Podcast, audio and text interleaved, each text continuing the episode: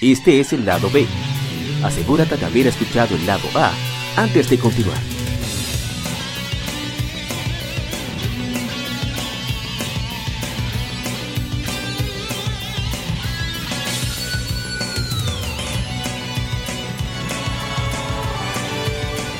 Game Informe. Las noticias de la semana debatidas y comentadas.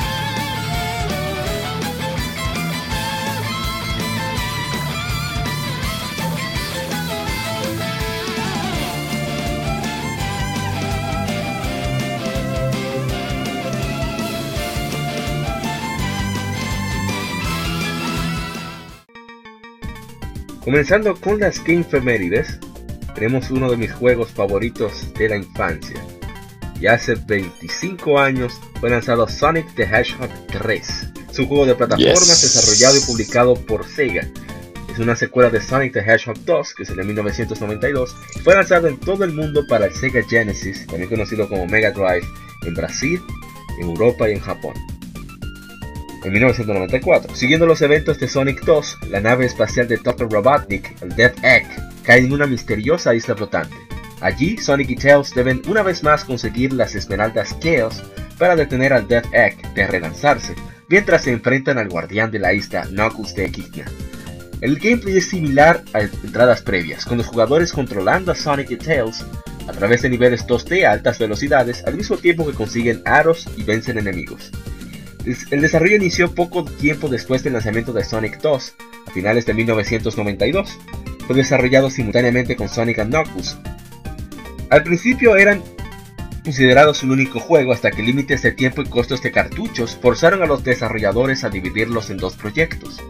Cartucho de Sonic Knuckles presenta la tecnología Lock-On que permite que un juego pudiera ser enganchado al cartucho de Sonic 3, creando un, perdón, de Sonic Knuckles, creando un juego combinado, Sonic 3 and Knuckles.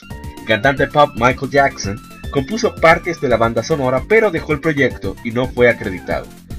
Como con sus predecesores, Sonic 3 fue un éxito comercial y con la crítica, con los críticos viéndole como una mejora de entregas anteriores. Vendió más de un millón de copias solo en Estados Unidos, aunque esto le hace uno de los mejores vendidos del Genesis, sus predecesores, al ser vendidos junto al Genesis en algunas regiones, vendieron más de 21 millones de copias.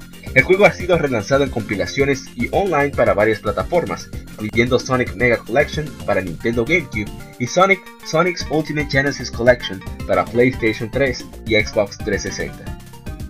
Y a ver un comentario. Ah, Miguel Ángel Crow dice que le gusta más el 2, pero que el 3 no deja de ser un juegazo. A ver si hay algún comentario en Instagram. No, no, este se carga. Ah, no, no, aquí está. En Instagram, a ver si hay. Ah, sí, tenemos unos cuantos comentarios. El primero de ellos es eh, que siempre nos comenta, nos dice, es tan triste el hecho de que Sonic ha sido el único que ha podido rivalizar con Mario, pero Sega lo asesinó totalmente en, el salto a 3D. Si alguien quiere saber cómo nunca se debe tratar a la, mascota de tu empresa, que miren a Sega.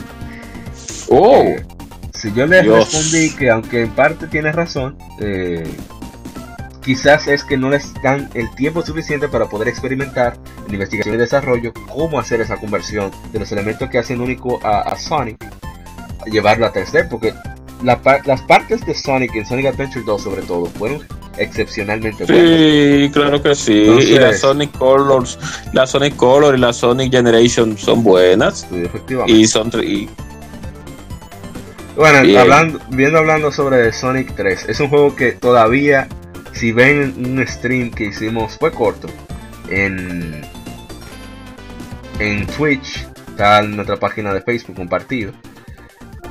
Eh, yo todavía recuerdo todo, cómo conseguir las Emerald, dónde están algunos sitios secretos, jefe, una cosa increíble. y es porque cuando yo tenía unos 5 o 6 años por ahí, mi, no sé si fue mi hermano que lo mandó con mi padre, mi hermano vive, vive en Estados Unidos, no sé allá, hermano mayor, me envían ese Sega una maleta especial que estaban los controles, que habían los juegos, y estaba ese juego ahí. Yo quería mi Super Nintendo, pero como tenía el, el me mandaron el Genesis, yo probaba mi Genesis y, y, la verdad es que fue una experiencia impresionante Sonic the Hedgehog 3. La velocidad, los colores, la variedad en los niveles, lo inteligente de los obstáculos, juego que no es solamente darle rápido a una dirección, eh, hay que medir dónde uno tiene que saltar, tiene que pausar para, para considerar los riesgos. Es un juego super, y se juega de dos, que esa era una de las ventajas que tenía eh, Mario World. O sea, desventaja en el sentido de que uno como, como niño, uno quería jugar con un amigo. Entonces Sonic, Sonic, aunque uno siempre dejaba botado a Tails, pero por lo menos uno estaba junto en la aventura y, eso era fantástico. Y qué hablar del audio, un audio extraordinario, se nota la mano de Michael Jackson ahí. Exquisito. Sí, la verdad que está genial. bueno, ya bueno, usted. Oh, claro, rapidito. Wow, que yo tengo tan buenos recuerdos de Sonic 3 porque yo cuando el juego estaba en su apogeo yo llegué a, probarlo. Tenía un Genesis. Logramos conseguir un Genesis, un, primer Genesis. La primera, bueno, la primera vez que yo jugué Sonic fue en el, un Genesis 1, lógicamente. Porque hay, dos, hay tres versiones del Genesis. la, normal, la más slim y la super slim. Yo eh, jugué Sonic 2 en el, en el primero. Y en ese tiempo yo jugaba, yo tenía un Nintendo y jugaba mucho, lógicamente, Mario y todo, y la gran mayoría de juegos que había en Nintendo, pero no conocía ese aparato, que en ese tiempo era la competencia directa de Nintendo. Y cuando me cuando mi, el primo mío, Sima Maxi, pues trajo ese Sega Genesis con, con Sonic 2, pues yo descubrí otro mundo ahí, por así decirlo. Eso es como cuando tú tienes un Nintendo 64 y traes un PlayStation, que ya, o sea, eh, hay como un cambio. Es como ahora que tú tengas un Xbox One y traigas un Play 4. Pero en fin, vamos a decir. vamos a decir. No, no, pero vamos a poder poner un otro ejemplo. Tengo un PlayStation 4 y te traigan, te, te guste los juegos de Nintendo, te traigan un Switch. sí, exacto. O como que tú tengas un Switch y te, y te compres una computadora para jugar. Bueno, pero en fin. Eh. Ya, déjalo ahí. Abusador. Pero cuando entonces, ya cuando yo jugué Sonic 3, ya, y vine de jugar Sonic 2, el cambio de Sonic 2 a Sonic 3 es fantástico en todos los sentidos, porque Sonic 2, a pesar de que sigue con el formato original, trae a Tails de, de fábrica, un ayudante nuevo, que a todo el mundo le cayó bien. Yo no vi a nadie, nunca he visto a nadie hablando mal de Tails, del zorro con dos colas. Y en la Sonic 3 entonces, eh, ese cambio de tan drástico, e inclusive un poco más juvenil que le dio la Sega a la apariencia de Sonic y Tails, porque en la Sonic 2 ellos se ven todavía como un poquito medio, medio niños, pero en la Sonic 3 ya como que tienen un cambio hay más agresividad, sí. Sí, como más juvenil, como más exacto, como más, como, como más cosas, eh, como más, como le dirían los americanos, más cool, something more cool. Esto, esto, entonces, esa bacanería, o bacanería que tiene Sonic, esa arrogancia de como que yo soy el, lo mejor, yo soy el mejor, eh, yo soy lo mejor y soy el mejor. Eh, Sonic eso, 3 está Eso es lo que le gusta a ustedes, Sonic, sí, a mí me gusta esa arrogancia porque Mario es muy alegre y es muy, muy, muy cariñoso y muy divertido. Pero Sonic, como lógicamente es una contraparte, eh, es todo lo diferente a Mario. Mario es un poquito lento, Sonic es rápido, Mario es muy alegre, Sonic es un burlón, eh, Mario eh, no hace alarde de sus habilidades y Sonic es arrogante. Entonces eso es lo que me gusta de, Sonic. Y Sonic 3 sí, es un excelente juego cuando tú los, lo unes junto a la Sonic y Knuckles, ahí ese juego ya se completa. Una en, todo lo, 14 niveles, Dios mío. Con sí, dos, 14 cada uno. O sea, ah, de diversión. Debe que yo me acuerdo. Sí, no, como debe ser. Diversión a granel, o sea, no hay forma. La música excelente, los gráficos y la paleta de colores, a pesar de que el Genesis no, no demostraba una gran paleta de colores, pero con Sonic principalmente, ellos se esforzaron mucho en hacer que el juego se viera bastante eh, colorido. Mucha, muy buena dificultad, no es que este es súper difícil, pero sí tiene su dificultad. Y tiene un replay value eh, que se podría decir que es agradable, porque tiene, eh, tiene time attack, tiene también eventos para dos jugadores. Y, unos, esos cuatro mundos que le, ah, por, cierto, que le pusieron en, en los eventos de Time Attack, hay un mundo en específico que tiene, esos mundos tienen una música, además de los, de los, de los mundos no regulares, como tan agradable, ah, que de verdad que, que la contribución de Michael Jackson ayudó mucho a que ese tipo de, ese, ese sistema que utilizaron para la música se fuera tan especial. O sea, es un completo, Sonic 3 es un juego completo en todos los sentidos. O sea, a pesar de que el final no es la gran cosa, porque no, eh, no es un final que tú digas, wow, así de que Cambió la final, pero exacto. Pero, pero, pero, pero, cumple con el cumple con el cometido. Entonces, de verdad que sí, por eso en ese tiempo, en Estados Unidos, el Sonic, el erizo, era una competencia férrea delante de Mario. Inclusive mucha gente le gustaba eh, más. ¿Cómo se llama? Eh, el que, era el creador de Beyond, de, el podcast de, IGN de PlayStation. Ay, Dios mío, el, argote. ¿Cómo se llama? de eh, Kind of Funny. Sí, Greg Miller. Greg Miller lo dijo una vez en una entrevista que le hizo Danny Peña de Gamer Tag Radio. Él dijo que no, yo era fanboy de Sega. yo nunca tuve cariño por Mario.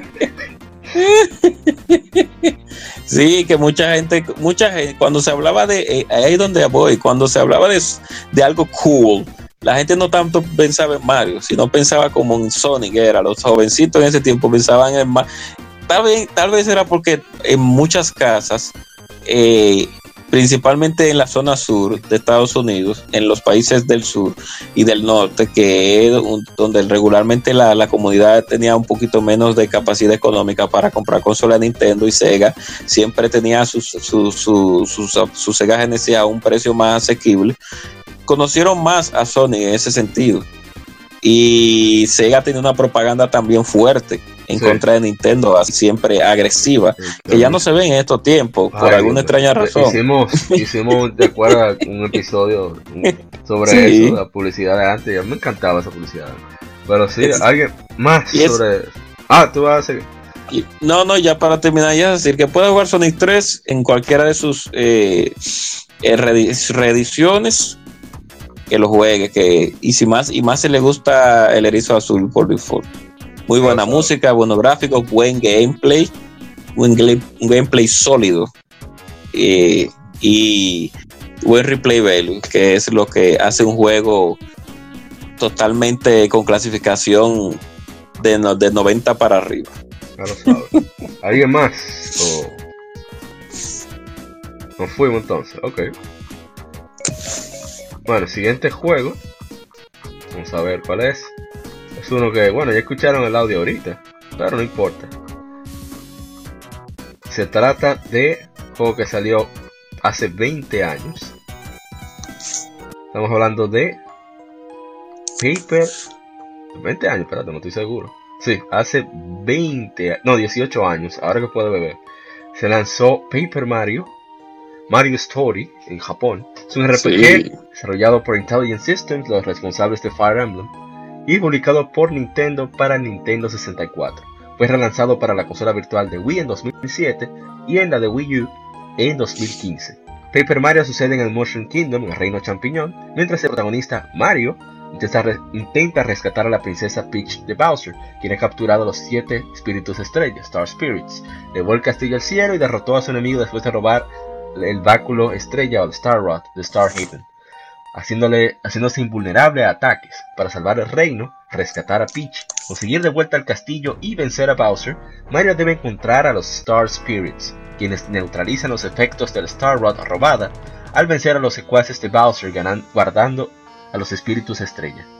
El jugador controla a Mario y a sus compañeros para resolver acertijos en los niveles y vencer enemigos en el sistema de batalla por turnos.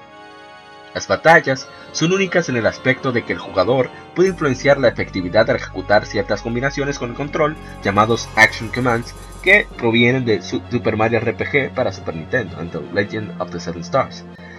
Paper Mario es el segundo RPG de Mario en ser lanzado, después del juego ya mencionado, y es la primera entrega de la serie Paper Mario.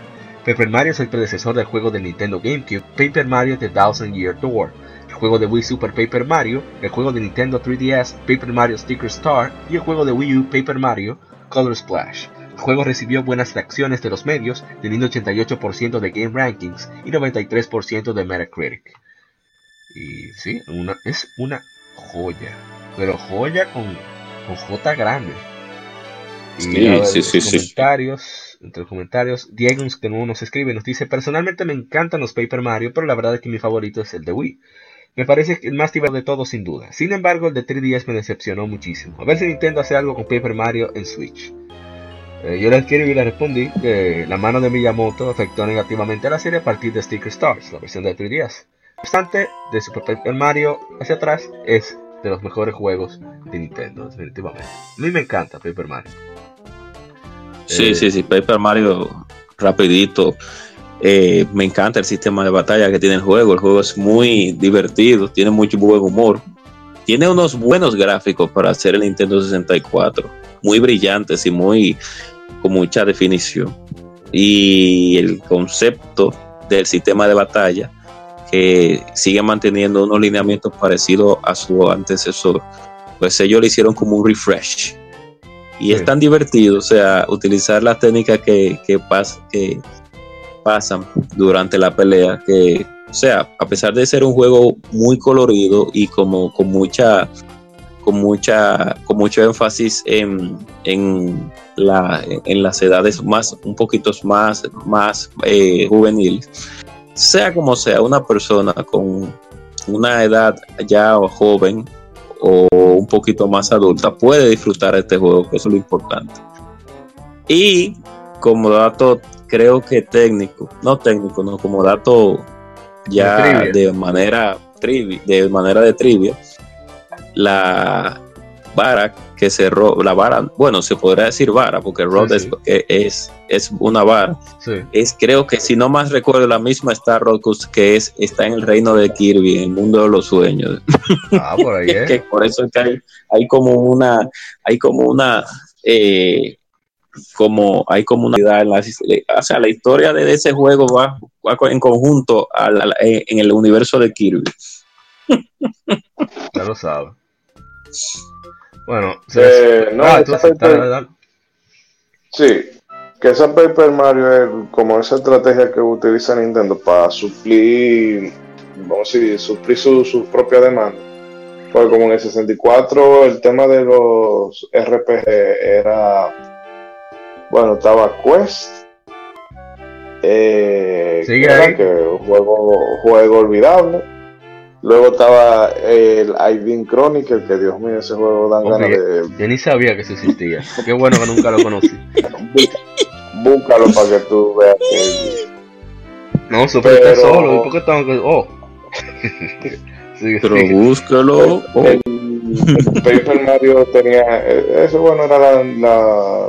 La gente se está quejando de que no hay JRPG en otra consola. Pues vamos a darle uno. A mí realmente me gustaba mucho por el, eh, el tema claro de que una el juego una cura desde que comienza hasta que se acaba y el tema como yo siempre he dicho con, con los juegos los JRPG de Mario que son los combates siempre dinámicos sí. Eh, no son un, no son un paseo porque como quiera te, te castigan si, si, tú te descuidas si tú no ejecutas las acciones como tienes que hacer.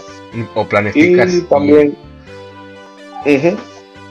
y la cura que era tener los, acompañantes, porque cada acompañante, eh, que son los acompañantes aquí, son los típicos enemigos que tú te encuentras a lo largo de, o sea, en, todos los enemigos de, Mario de toda la vida, que son la, los Goomba, los Chai que si un Laquita, que si un Bobón y una cosa por el estilo, pero cada uno tiene su habilidad eh, particular, que eso también le daba un componente estratégico de tú, dependiendo de, a quién tú lleves, te servir en tal o X circunstancias.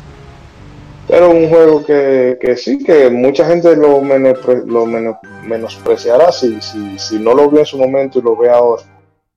Por el apartado visual, pero créanme que esos son de, los juegos más divertidos que había en 64. Y de hecho son los pocos, de los pocos juegos de 64 que, que yo jugué realmente, que me llamaban la atención. Sí, sólido, sólido. ¿Usted lo jugó, señor Artur? El señor Artur no se escucha. Está muteado. Ah, eh, no. No he jugado ni una sola Paper Mario. Oh my god. oh, Dios mío. Dios. Un día, de, un día de esto, quién sabe si hay si hay sequía lo cual dudo, pero quién sabe. No, no, pero ya usted no lo va a jugar nunca. Bueno. Si hay, bueno, tal vez si, si tengo una oportunidad de jugarlo de forma portátil, tal vez la juegue. Ah, bueno. Pero yo pegado de una televisión no creo. En mi caso, yo tengo el cartucho original, eh, conservo. Es un juego fantástico, uno se ríe. Bueno, lo conservo, no, lo conseguí después. Es una aventura, como dijeron, súper divertida. El combate, si tú no prestas atención, fácilmente te dan en la madre. O sea, gente no, atento a, carcajada, te dan durísimo. Eh, tienes que recordar cómo, cómo son, cómo funcionan las batallas con ciertos enemigos. Por ejemplo, si un enemigo tiene púas, si tú saltas encima del enemigo, te va a hacer daño. Entonces a veces tú el enemigo que no presentan sus púas, saltas encima de él y cuando comienza el combate ya tienes uno menos de HP, de, puntos de salud. Y tienes que tomar en cuenta ese tipo de cosas. Que, que acompañante, a veces no, no, Mario no puede hacer absolutamente nada frente a, a ciertos enemigos. Tiene que recordar también que compañero, o averiguar qué compañero es que puede salirte del percance, sacarte del percance. Y, y es un juego fantástico, de verdad que, que ojalá que Nintendo, así como está porteando juegos de GameCube, etcétera, al 3DS, llevara esta, esta experiencia ya sea al mismo 3DS o al Nintendo Switch para que más gamers tengan la oportunidad de, jugarlo y a la vez que a lo mejor se le prende una lupita a Nintendo y digo, oh, pero hay interés con Paper Mario, vamos a tratar de hacerlo como siempre, sin la intervención de Miyamoto, por favor. Miyamoto, hágase su Pikmin, haga lo que usted quiera, deje Paper Mario en paz. No le ha hecho nada a usted. Ya lo sabe, sí. Deje esa saga como Star Fox, por favor, como Metroid, eh, como Paper Mario. Déjela tranquila, por favor. No se meta. Usted es una persona que tiene muy buenas capacidades. Sí, muy buenas y muy buenas como actitudes para desarrollar buen talento, actitudes para desarrollar juegos. Pero no, al, sí, hasta el desarrollador más bueno no tiene que desarrollar todo tipo de juegos o no puede desarrollar todo tipo de juegos. Siempre usted tiene algún déficit en algún tipo de juego que no, como que no le llega, como no diría vulgarmente aquí en, nuestro país. Bueno, pues vamos a pasar al siguiente juego rápidamente, el cual es un jueguito bastante interesante. Estamos hablando de Devil May Cry 4. Mm. hace 11 años. Es un juego de acción y aventura hack and slash desarrollado y publicado por Capcom para PlayStation 3, Xbox 360 y Windows. Es la cuarta entrega de la serie Devil May Cry, escrita por Bingo, Bingo Morihashi y dirigida por Hideaki Itsuno, el maestro Itsuno. La historia sigue a Nero, un adolescente que posee poderes demoníacos y tiene la misión de detener al protagonista principal de la serie, a Dante, después de que asesina, asesina a demonios y al líder de la Orden de la Espada. El jugador controla tanto a Dante como a Nero mientras se enfrentan enemigos en combate cuerpo a cuerpo usando armas de fuego, espadas y otras armas. Devil May Cry 4 fue el primero de la saga en lanzarse simultáneamente en varias consolas. Durante su desarrollo, Capcom se enfocó en que cada versión alcance la misma calidad visual usando el motor de juego MT Framework.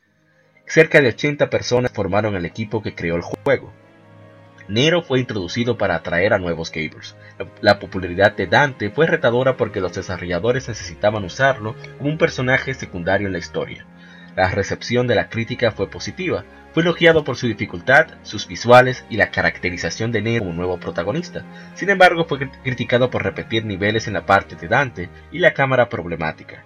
El juego vendió más de 3 millones de copias, siendo el mejor vendido de la serie. Bingo Morihashi adaptó un- a una novela ligera de, no adaptó a una novela ligera de dos volúmenes. Un remaster fue lanzado en junio de 2015 como Devil May Cry 4 Special Edition, que agregó voces tanto en inglés y japonés, efectos visuales y textura y de textura mejorados, rebalance del juego, trajes adicionales y tres personajes extra jugables: Virgil. Lady y Trish. Bueno, eso es lo que dice. Eso dice. y deja ver eh, qué comentarios tenemos. Ah, Diegusk dice: Yo opino que Capcom odia los números pares. El Devil May Cry 1 es una obra maestra. El 2 es una decepción increíble. El 3 es otra vez buenísimo. Y finalmente el 4 no me gustó nada. Pero claro, esto es solo mi Oh. opinión. Ambry dice: Ambry dice: No me gustó mucho. Sabes, eh, sabes que cuando terminas un juego. Lo sabes cuando terminas un juego solo por no dejarlo a medias. Y bueno, yo no, no voy a decir que el juego se, ve, se veía en su época, todavía lo tengo, lo conservo físico para PlayStation 3. Eh, se ve excelente el juego, la verdad que sí. Pero mi problema es eh, el cambio de protagonista. Yo necesitaba otro protagonista, yo estaba muy contento Ay. Y Ay, yo quiero. eh, Lo compré, no lo terminé en PlayStation 3 porque aparecieron más juegos y, y Nero me aburría. Y en PlayStation 4 que tuvo una oferta como a 5 dólares. Y lo mismo. lo comienzo y no lo sigo. Pero yo voy a tratar de, de centrarme porque yo sé que es un juego muy bueno y que merece darle una oportunidad, sobre todo para llegar a jugar con el gran Dante. No, Yo lo, yo lo jugué, pero realmente yo lo dejé a medias, porque es que a mí se me hizo como un poquito repetido y cierta, cierta zona por... eh, realmente no, no si tú te- si supiera que por ese tema de, de que un juego como que yo no le, no le cogí tanto aprecio, que no recuerdo bien los detalles, pero sí yo recuerdo que fue un punto que yo me aburrí porque dado trigaba por como a revisitar muchas cosas. ¿Mm? Había un dado por ahí. No recuerdo. Pero te digo que fue un juego que sí, al principio, ¿verdad? Pues como todo muy flashy y los combos y la vaina aérea y el tema de, de que te ponían unos retos tipo así, tipo bayoneta, de si tú haces tanta eh, X cosa en X cantidad de tiempo o si matas este, can- tal cantidad de enemigos en X cosa. Todo eso, pero luego el, la historia y las cosas secundarias como que no eran muy, muy, y lo terminé dejando por otra cosa. Alright. Yo Oh, realmente. Bueno, yo sí, yo la pasé en su día, la versión original. Luego jugué la versión Special Edition. Que el problema con la, de- la del Cry 4 en su día era principalmente el tema de tener que cruzar los mismos niveles con Dante y con Nero para poder pasarla. Que, básicamente hacer el juego el, el doble largo por, eh, al- al- artificialmente. Exacto. Entonces que ese problema se agravó todavía más con la versión Special Edition, que ya tú sabes que tienes que pasarla una con, con un lado con Nero, luego para atrás con Dante, luego eh, lo mismo con el modo Lady con Trish, que una con un lado con Lady, luego con Trish, y luego una, quin- una quinta vez con, con Virgil, que ese hombre literalmente está roto. Él no lo testearon, él agarraron, ellos le agarraron la versión que estaba en, en Del Cry 3, lo, le pusieron todavía más roto y lo pusieron en el juego. Ese Pero, Virgil en la Special. De hecho, tuvieron que poner el modo. ¿Cómo que se llama este nombre? Modo Le- Legendary Night, creo que se llamaba. Que básicamente tú pones el juego donde hay, aparecen tres enemigos, aparecen como de a 7. Para, para poder compensar. Realmente el que, le, el que le gusta el que le gusta jugar haciendo un combo y esa cosa es el modo para la, la versión Legendary Night. ¿Y qué te puedo decir? El gameplay con, con Nero, o sea, se dijo que era, era, más simple que, que, Dante. Con Dante, eh, el que haya jugado el Cry 3 sabe que tiene cuatro estilos. En, May Cry, en esta May Cry 4, cuando uno usa Dante, uno puede cambiar los cuatro, a los cuatro estilos cuando uno quiera. O sea que básicamente uno tiene un modo defensivo, uno el modo Gunslinger, el modo Sportmaster y el Trister, que es para para básicamente esquivar mejor. No. Y un quinto modo con la espada Yamato. Si usted, si usted quiere, si usted todavía quiere adelante, todavía más roto lo que quería. Ahí está. Que lamentablemente es el, modo tutorial con, con, Nero y luego el modo divertido con Dante. Y así. Es un. ¿Qué te puedo decir? No lo malo es que no ha evolucionado tanto con respecto a como con la 3. Sea, se, se siente más simple que la 3, la historia no es tan. No es tan guau tampoco. Es una, es, una es una novela con demonios, básicamente. Una versión bonita de Twilight, para ponerlo así. Y uh. eso. Uh. Deja par de, misterio, como por qué este carajito se parece tanto a, a Virgil, que aquí en la del Macray 5 el director confirma que sí, Nero es hijo de Virgil. ¿Cómo? No se sabe. Preñó a una por ahí. Sí. Y nada, vamos a ver qué, qué le para las 5. Bien. ¿Falta usted, gente cover? No, eh, My Cry, Devil May Cry 4, cuando dio a luz. Dije, oye, mami, que cuando dio a luz, cuando vio a luz. Eh, a muchas personas, eh, al personaje principal, Nero, fue como Raiden, en cierto punto. Que no es que no terminó de gustarle, sino que la gente quería continuar jugando con con Dante. Raven de Devil May Sí, exacto. Raven, sí, de Metal Gear Solid 2, la, la canción de la libertad, la Song of Liberty. y ustedes saben que Rey, sí, Song of Liberty, sí. Ustedes saben que cuando salió la parte de la Metal Gear Solid 2, la Song of, Song of Liberty, todo el mundo pensó que uno iba a jugar con Snake, iba a seguir jugando con Snake, entonces Kojima te tiró ese, ese killing de que ahora el juego iba a ser con Raven. Raiden, mejor dicho. Y a muchas personas, incluyendo a no, no le gustó. Porque, eh, a pesar de todo, Raiden vino a, pulirse, fue después, ya con el tiempo, con las, en, lo que tiene que ver con la historia. O sea, Metal Gear Solid 2 no nos dejó como ese aspecto de, de un guerrero tan omnipresente como era Solid Snake. Y no vino a traer un novato en lo que es un juego que no es un entrenamiento para uno, sino más bien un, eh, seguimiento de, un, de una historia que tiene un fin. Ok, pero mucha gente dijo, no, porque Raiden es novato y, yo como comencé a jugar Resident, eh, como comencé a jugar Metal Gear fue por ese juego, yo también soy un novato en ese juego. Me, me, siento, me siento igual, eh, igual que, o sea, como que, ¿cómo se dice la palabra? me, me visualizo, me visualizo igual que Rey, pero en fin. Y muchas personas le pasó así con Nero. Entonces, con el sistema, con, la, con el sistema de Pandora, ya el juego ya tomó otro ámbito. Y con el sistema de, del gancho, que no me recuerdo ahora el nombre. también, ah, sí, el, exactamente. Tomó otro, otro, otra. Tuvieron otra visión, pero el juego no es malo. Lo que pasa es que salí, eh, Nero no debía estar ahí en cierto punto. pero, a pesar de todo, la gente le gustó el personaje. No, pues el personaje no es malo, el personaje no es malo. Que no debió de parecerse tanto a Dante. No, eh, ni siquiera eso. ni siquiera eso. Ellos hubieran puesto la opción. ¿Quién usted quiere jugar? Comenzar a jugar. La, historia de. Como Mega Man X4, X5, X6. No, X6 no. X5, X4. ¿Usted quiere jugar con X o oh. quiere jugar con 0? ¿Usted quiere jugar con Dante o quiere jugar con Nero? Ya será todo lo que tiene que hacer. ¿Usted quiere jugar, exacto, ¿usted quiere jugar con Raiden o quiere jugar con Snake? Pero en fin. Eh, así mismo es. no, es lo que digo. Eso fue lo, ese es mi punto de vista del por qué muchas personas, a pesar de todo, eh, no se sienten tan simpatizados con, con, con Nero y siguen queriendo a charlatán y sinvergüenza de Dante, que es el que todo el mundo quiere. Por eso que lo queremos, por charlatán. Esa es la gracia de Dante.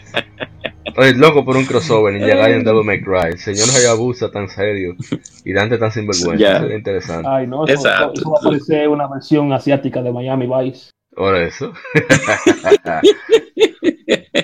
Pero eso es lo que le gusta a la gente. Y eso es lo que debieron, debieron de seguir dándote, pero ya eso, es otra historia. Vamos a, vamos a ver qué pasa. vamos al siguiente juego, que faltan unos cuantos.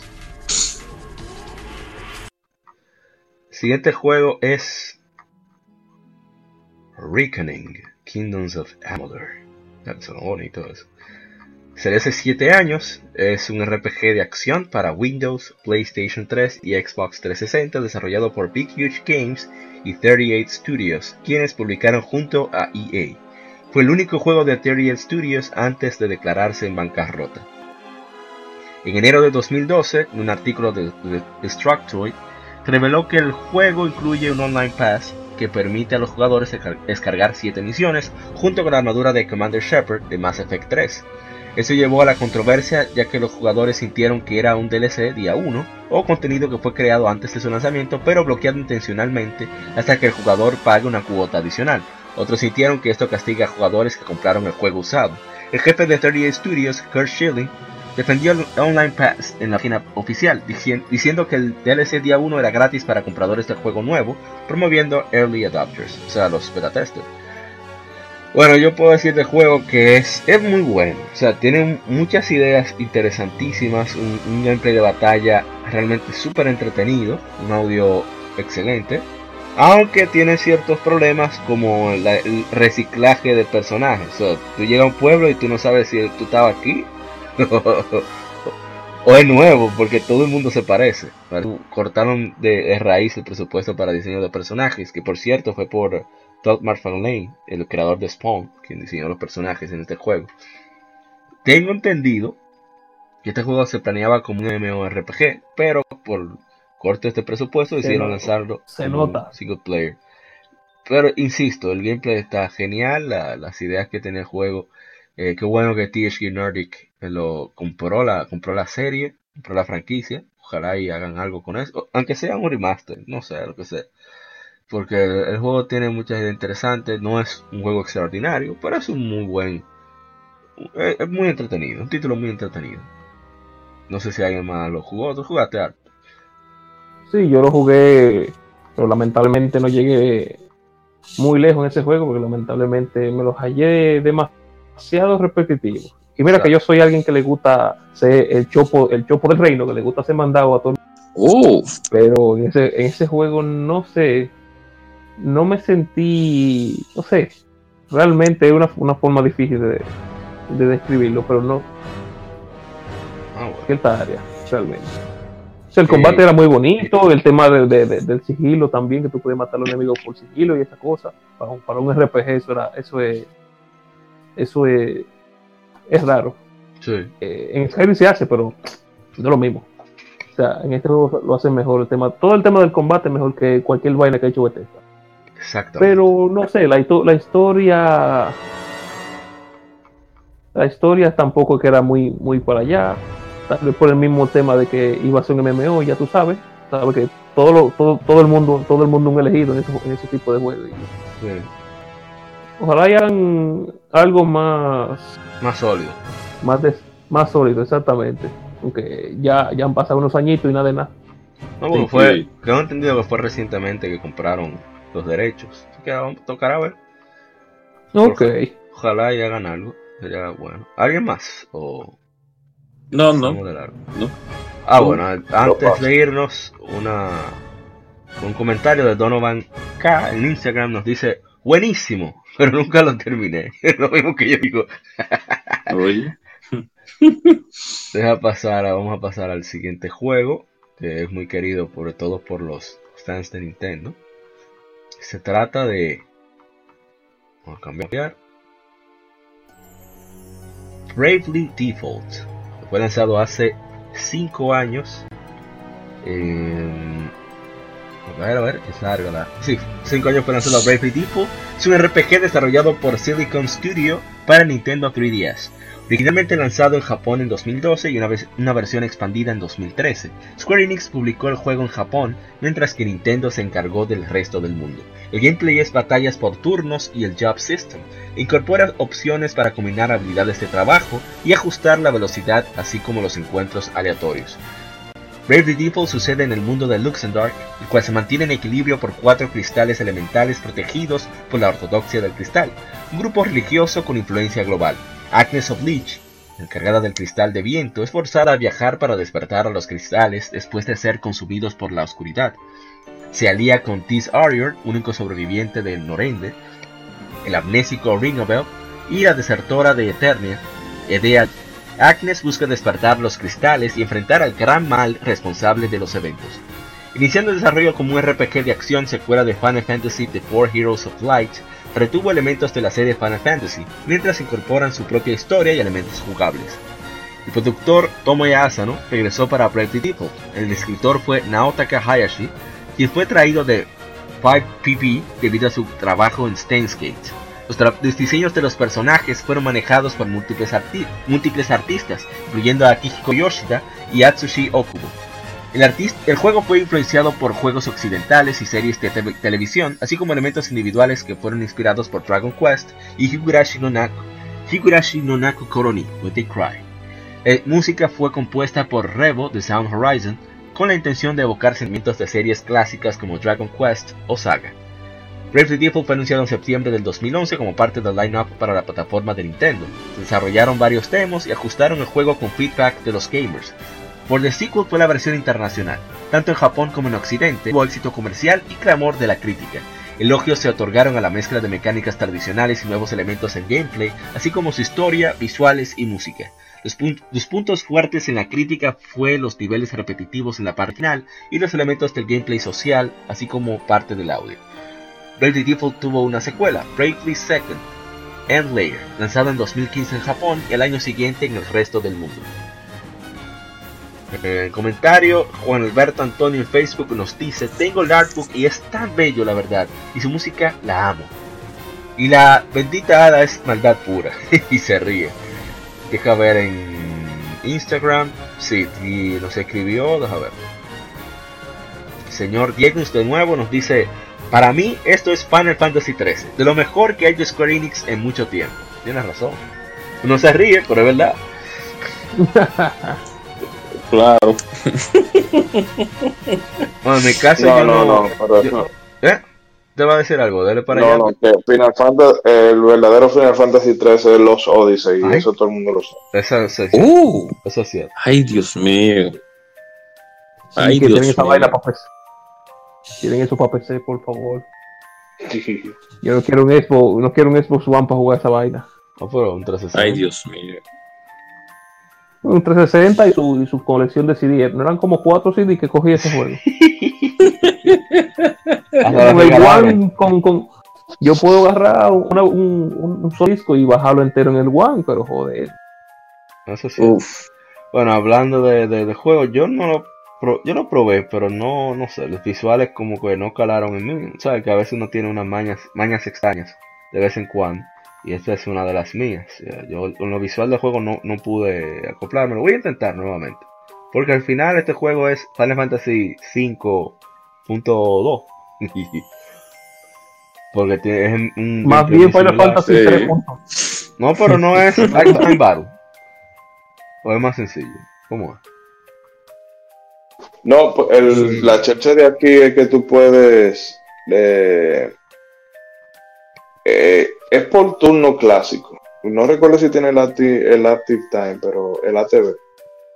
Pero lo que tú sí podías hacer es que tú tenías como cuatro turnos. Si tú quieres, tú lo podías usar eh, los cuatro pase, o sea, tienes cuatro turnos, lo usabas, los cuatro ataques, pa, pa, pa, pa, pero tú sabes que después de eso te iba a pasar cuatro turnos sin poder hacer nada. Entonces era más o menos la, la, checha con la postura, el, el Bravely y el, Default. A mí, o sea, la banda sonora de ese juego me, es lo que sí me gusta mucho. Eh, porque muy. Realmente, eso cuando oí eso ahí de, que busca evocar sonido, o mejor dicho, la sonoridad de, de los Dragon Quest y demás, pero muy diferente. O sea, eso es Em, no sé, comparar aderezo con mantequilla de maní. Son muy buenas, o sea, la música es muy buena, pero que no veo, no, Dragon Quest es más, es de corte más clásico, entonces va mucho más pop que otra cosa. en verdad, ahora y... estoy escuchándolo sí lo noto. Y el tema, o sea, realmente yo no lo, no lo terminé porque ese juego realmente demanda mucho tiempo. Yo le habré metido, no sé, como 30, 40 horas y cuando vi que no iba, que todavía faltaba, como que me... me apabulló y dije como que no me sentía en condiciones de, de, de ver allá. Te entiendo, yo te entiendo. Pasó algo así con The Witcher 3. Cuando me lo prestaron. Dije, no, no, no, toma. Yo lo compraré y lo jugaré yo. Y por cierto, para meter un chin de, de veneno, esa checha de, de Final Fantasy IV Warrior of Light, miércoles, qué juego más clave. Ay, fuerte que lo dijiste tú y no yo. Yo lo iba a decir. Ah, pero Ay, lo estoy diciendo. Sí, sí, Pero qué vaina, qué vaina más mala, Dios mío. Que por ¿Dónde eso yo salió? sí. En Nintendo 10. para Nintendo 10, Ah, esa fue la que salió yo- después de la 4. Sí. sí, Oh, hacen una vaina, hacen, Ajá. hacen una vaina que yo odio en, en o sea, en, en un JRPG. Porque si tú me dijeras que fuera un JRPG por turno, que si tú me dijeras que fuera un action RPG, yo lo entendía. Pero el, tú pasaste la mitad del bendito juego con un solo personaje. Porque, o sea, controlando un solo personaje porque te lo van cambiando. Y Mm. nunca te lo pueden, nunca pueden, nunca tú en ese, yo lo dejé porque cada vez que yo, de- que te dejaban un ratico con dos personajes, pero después por X circunstancias se terminaban separando. Y no hay vaina más aburrida que tú vas a hacer un combate por turno con un solo personaje. Verdad, en Bromont sí. Y yo dije, no, no, yo no puedo tener esto. O sea, déjame todos los personajes juntos. O yo no sé. Pero esa vaina de que de tú pasaste horas y horas y horas y horas y horas y horas en combate por turno con un solo personaje. Yo dije. Los hipsters que estaban con, ah, que los Final Fantasy clásicos, que esto y aquello, y va de ahí.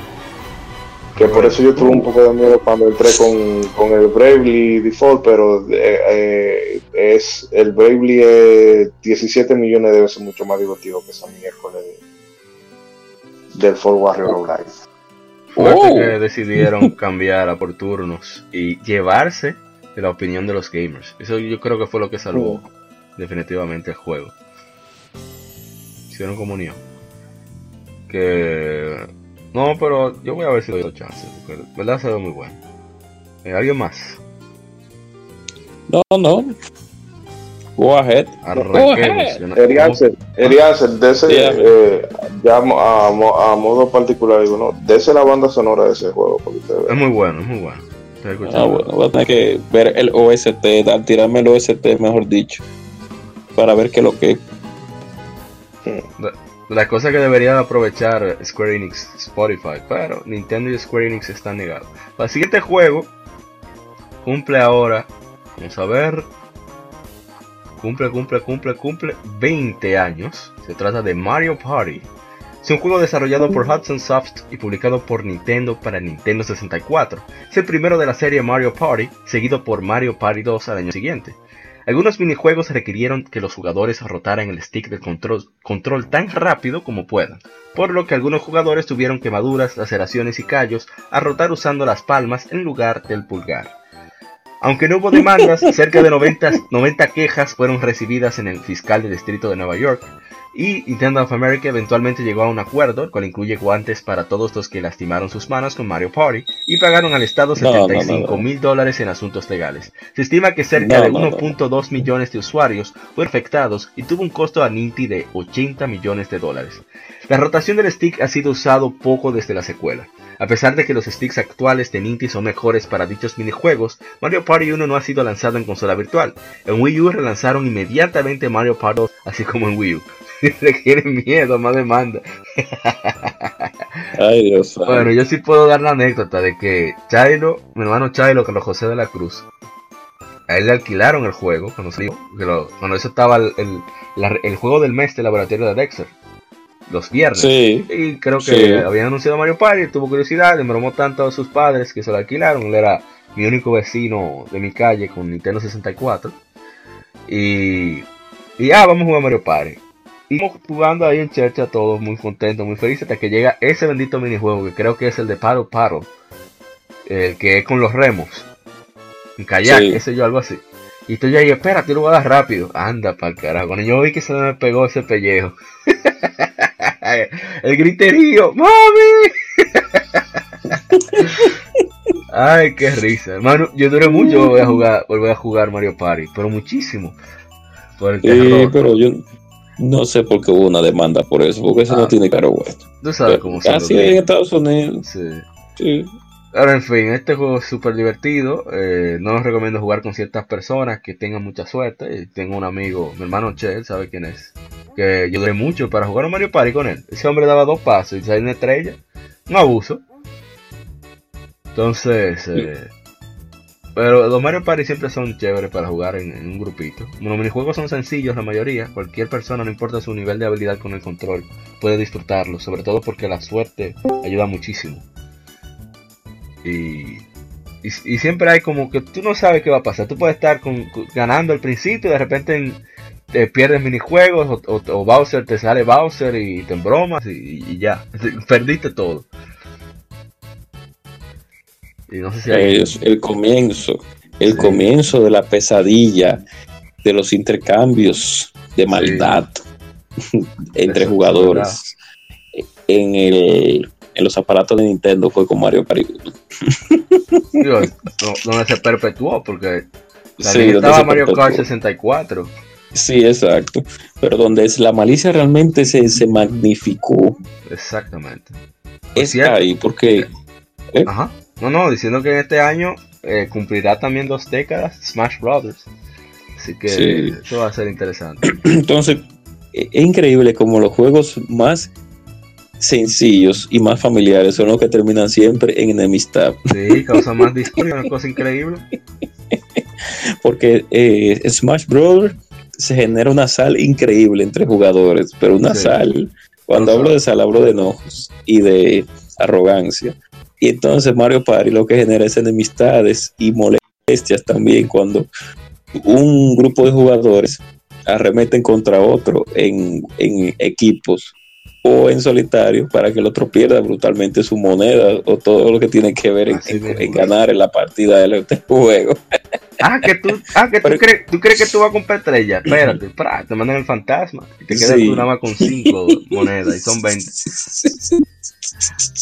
Entonces, pero sí, sí, sí. Eh, el fuerte del Nintendo 64 era el multijugador local, o mejor dicho, presencial. Y con Mario Party Nintendo cumplió las expectativas. Ha tenido sus altas y sus bajas, porque Nintendo ha, ha sobreexplotado mucho el concepto, realmente, con varias versiones, pero le ha dado un respiro, gracias a Dios creo que viene una versión por ahí ya. Este año, salió Super, ah. Mario Party salió para Nintendo Switch el año pasado. Le fue, bien en venta y, a mucha gente le ha gustado.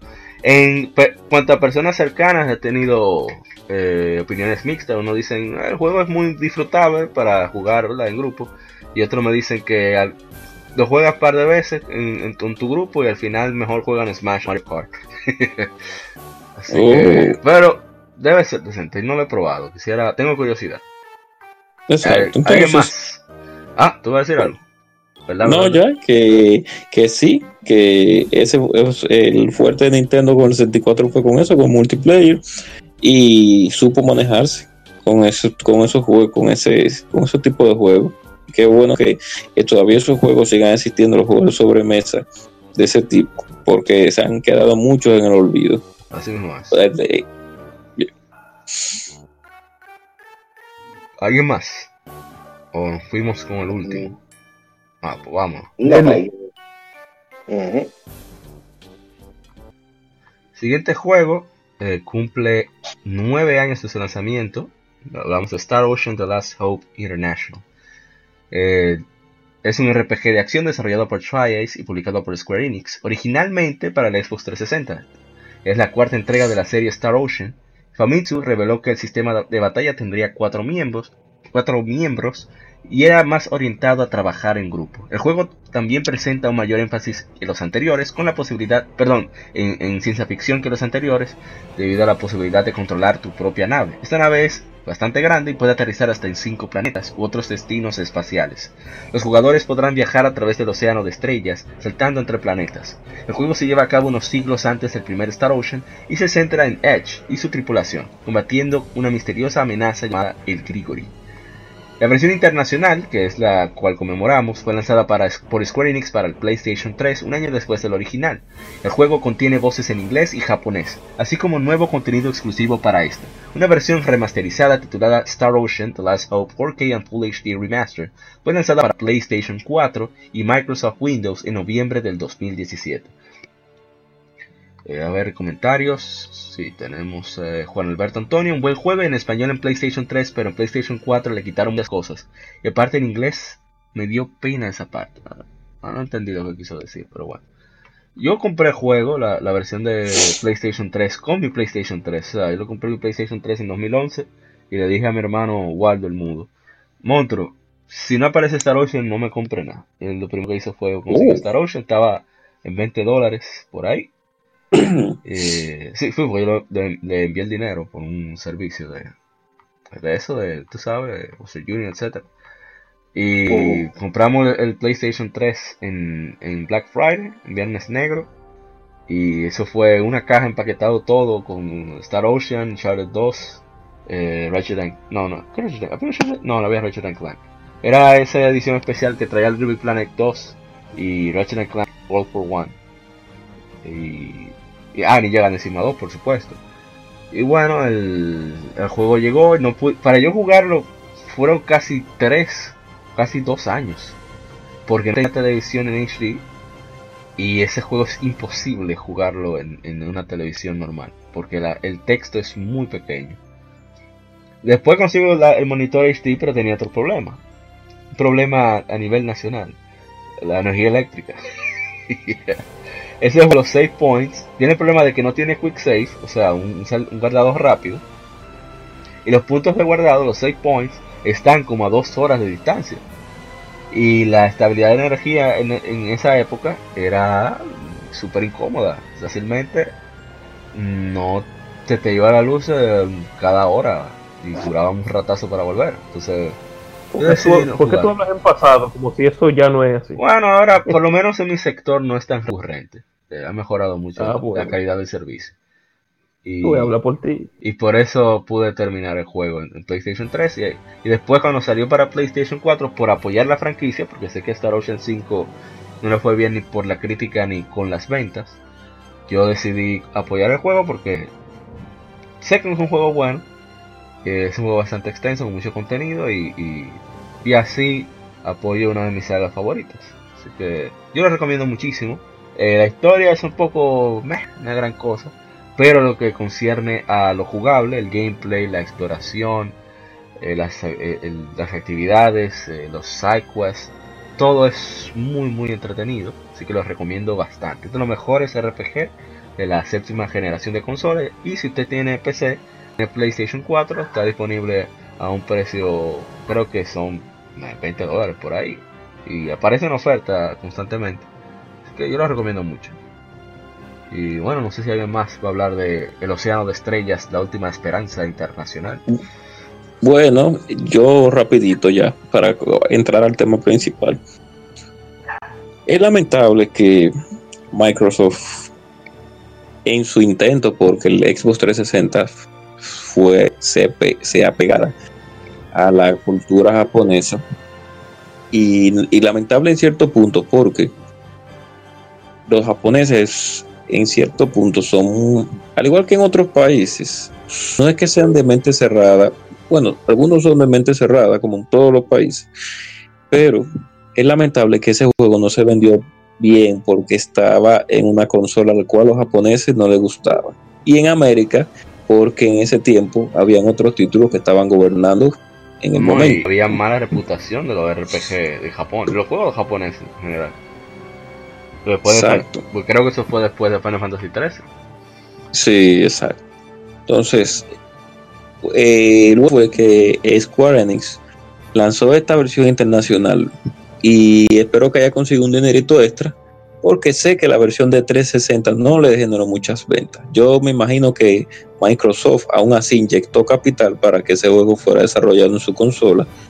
Y es lamentable de que, un ejemplo, por un lado, de que Microsoft, por más intentos que ha hecho para, eh, olvidándonos de los errores que ha cometido, para que su consola se pueda vender en Japón y no lo ha logrado. O sea, yo sé que los japoneses son muy con todo lo que tiene que ver como con algo que tenga que tener relevancia a Occidente, son como muy muy no cerrados, sino que como que no les gusta compartir la idea de, eh, consumir ese tipo de productos. Yo digo que depende, porque mira, los de los celulares más populares en Japón son los de Apple.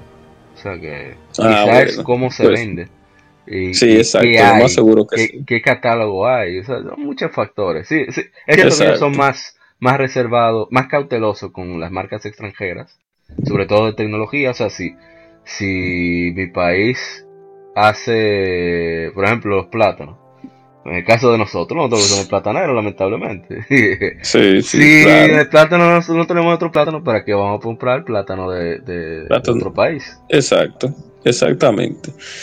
Pero bueno, qué bueno que Quareni lanzó esa versión internacional para que más gente la pudiera jugar, porque en ese tiempo en América nadie estaba en esta versión.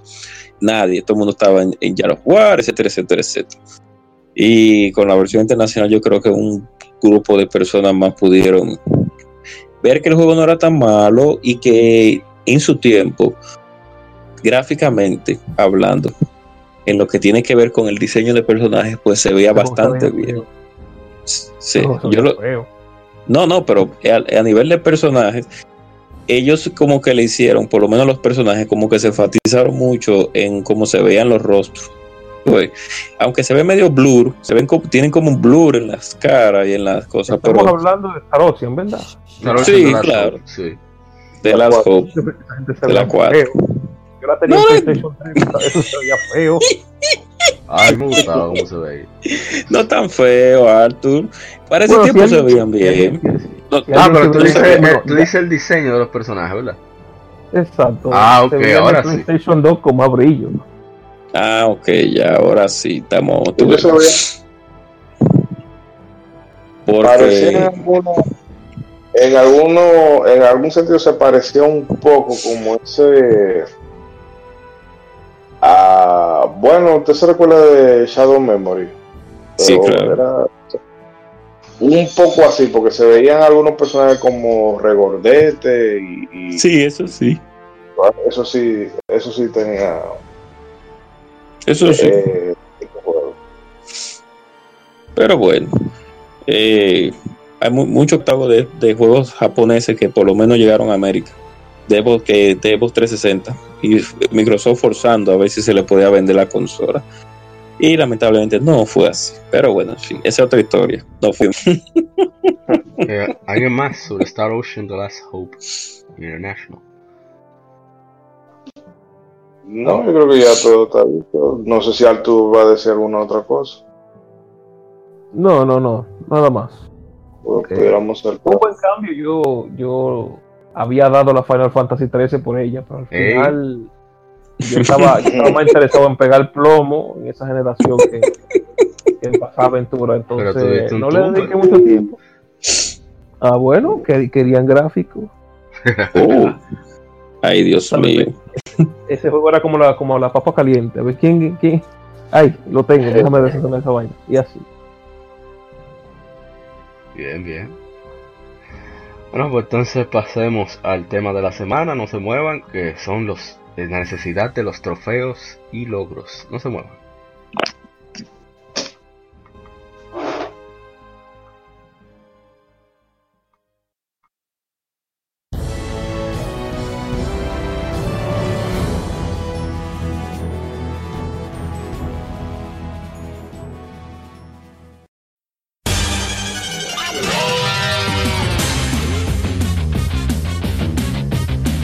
Puedes escuchar Legion Gamer Podcast en iBooks, Spotify, TuneIn, iTunes, Google Podcast y demás plataformas de podcast de su preferencia, buscando Legion Gamer Podcast. Recuerda seguirnos en las redes sociales como arroba Legion Gamer RD. Visita nuestra página de Facebook para que seas parte de nuestros streams de las Game donde recordamos y jugamos algunos juegos en su aniversario.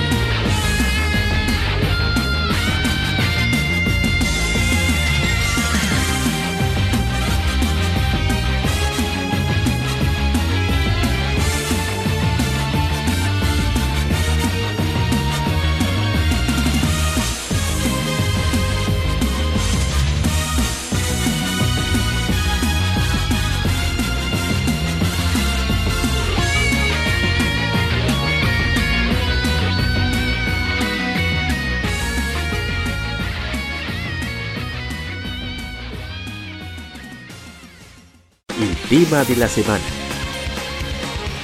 Un tópico o cuestión particular es debatido por la Legión.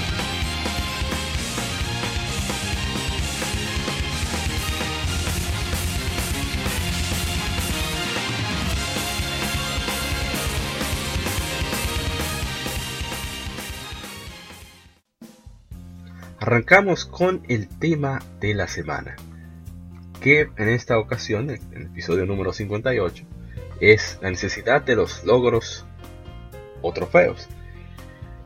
Y eh, vamos a hablar acerca de lo que mm, el origen, no, no tanto el origen, sino debatir si en verdad son un vicio o tienen alguna utilidad.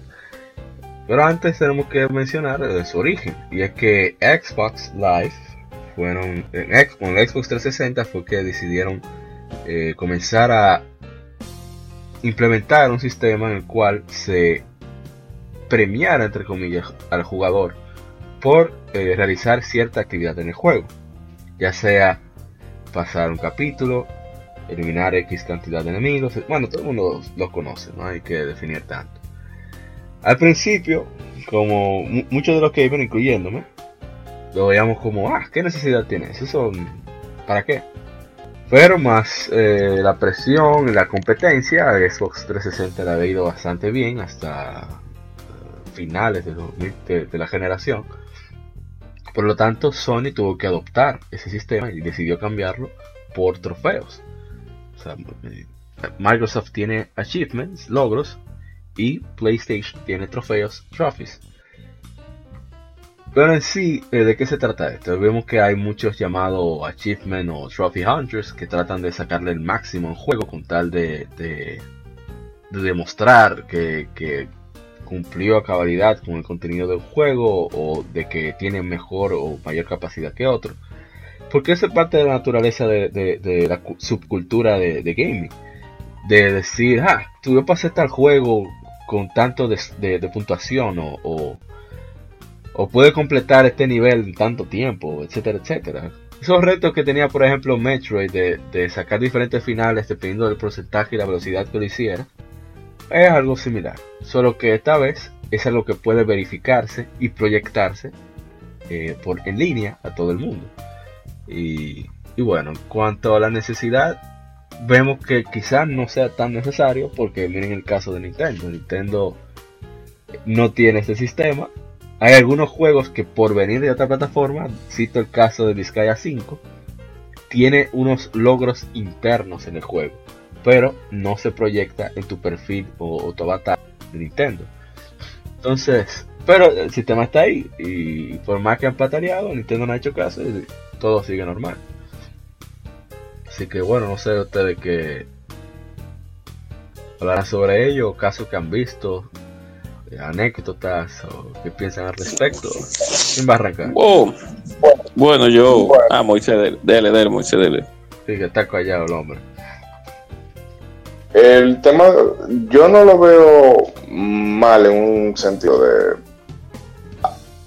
O sea, porque hay una cosa que, que en la comunidad gamer se, se, disfruta mucho y es el bragging right, el el déjame echarle, echarle vaina, vaina al otro, que por eso más que nada, en un punto siempre está el tema de, la importancia de, los exclusivos, que, si agrandan el catálogo, lo que tú quieras, sí, pero muchas veces todo se reduce a yo decir, en mi consola está esto y tú no lo tienes. Más o menos pasa eso mío con, lo, con los trofeos, de yo tengo tal trofeo y tú no. En sí, yo no veo mal eso de que tú alimentes el ego, eh, o, le dé un, ¿verdad? una sensación, un, un caramelo de gratificación a, a una persona. Eh, lo que yo veo mal es esas cosas tan ridículas como eh, abriste una puerta, plá, trofeo de bloqueado. o eh, ah, disparate tu primer, tu primer tiro, un. O sea, porque son, yo entendería que eso de, debería de enfocarse más a cosas, a retos, eh, más que a simplemente darle al, jugador la sensación de que él está consiguiendo algo, que eso es lo único que se, lo, lo que se busca.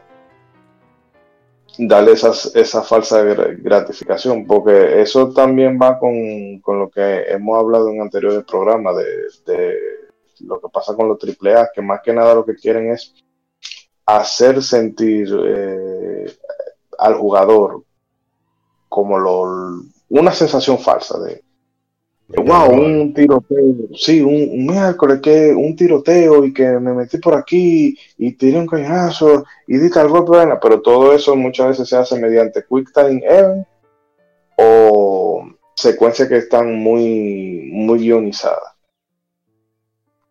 Y esto también...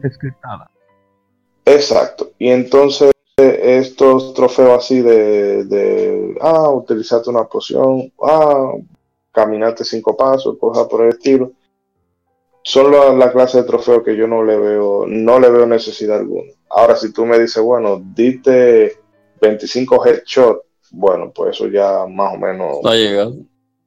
Eso, eso es un, como una hazaña cuenta.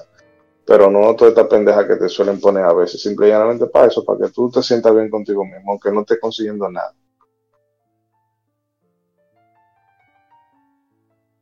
No, obstante, ahí te voy a hacer la contraparte, que eso es lo que quiero debate. Esos trofeos pendejos, como tú dices, tontos, sirven como un registro de actividad.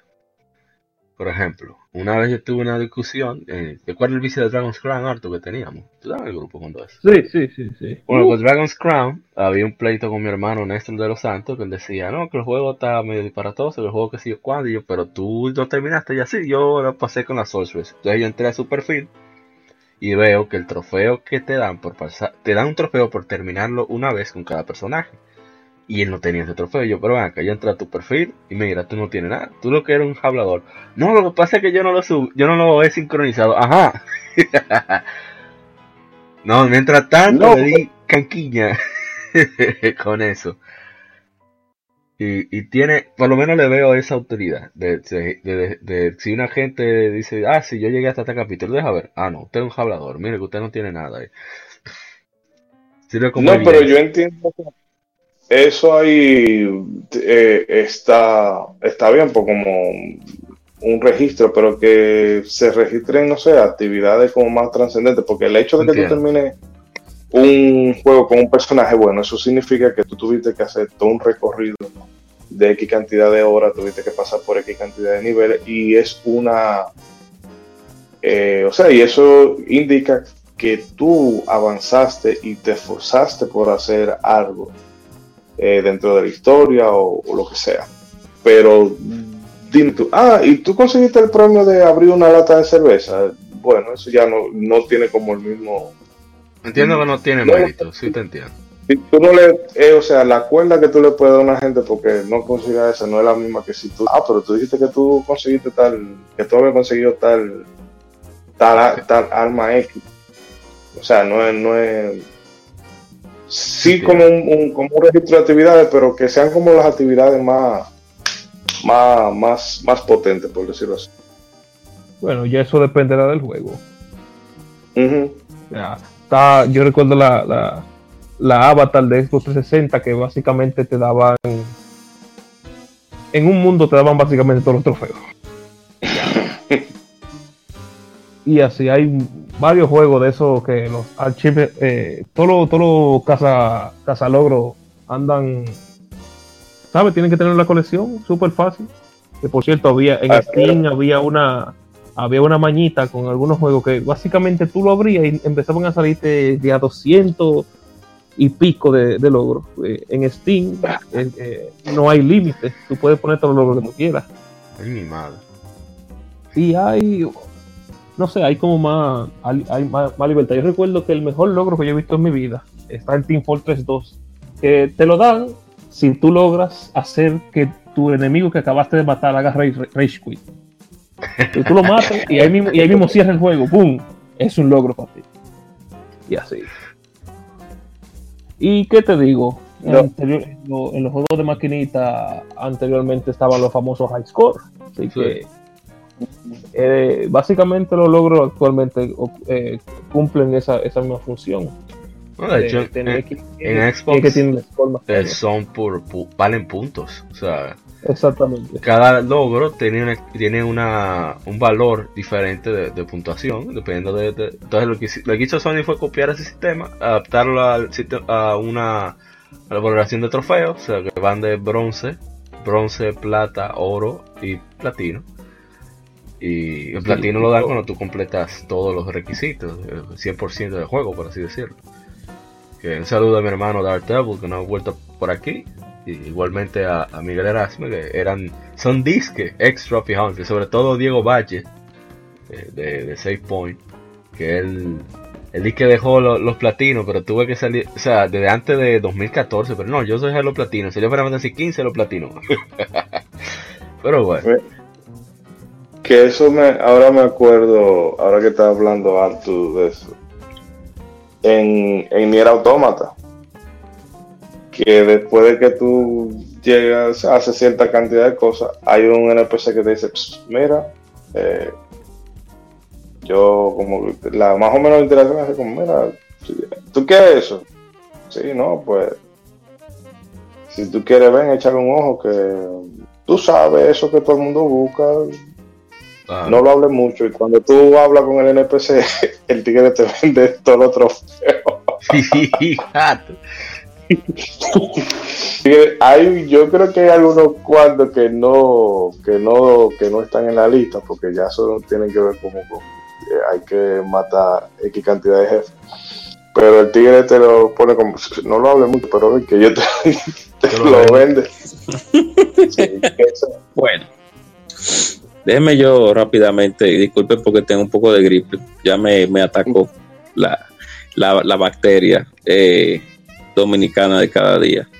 Eh, bueno, para entender un poco de los logros, es como dijo Mauri, en cierta parte le doy la razón a Mauri Arthur y también a Moisés le doy la razón, porque hay que entender primero el de dónde provienen los logros y por antes de los logros, como dijo Arthur, que lo que existía las competencias de high score y de time attack que siempre ha existido, o sea, de terminar el juego más, quién termina el juego más rápido, quién tiene el mejor puntaje.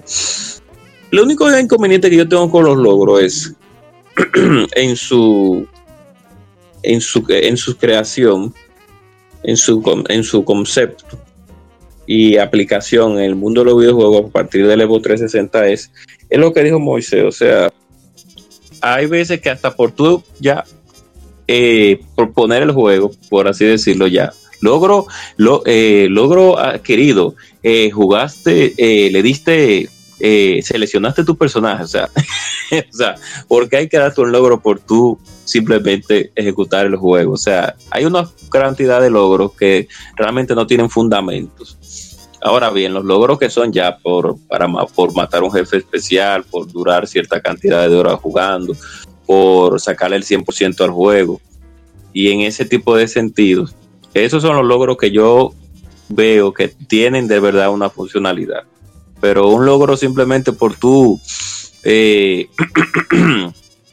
ver la historia o un logro por tú simplemente cambiar una opción, como hay algunos, eh, como debe de haber algunos juegos, en el caso de, Xbox Live o, o, PCN.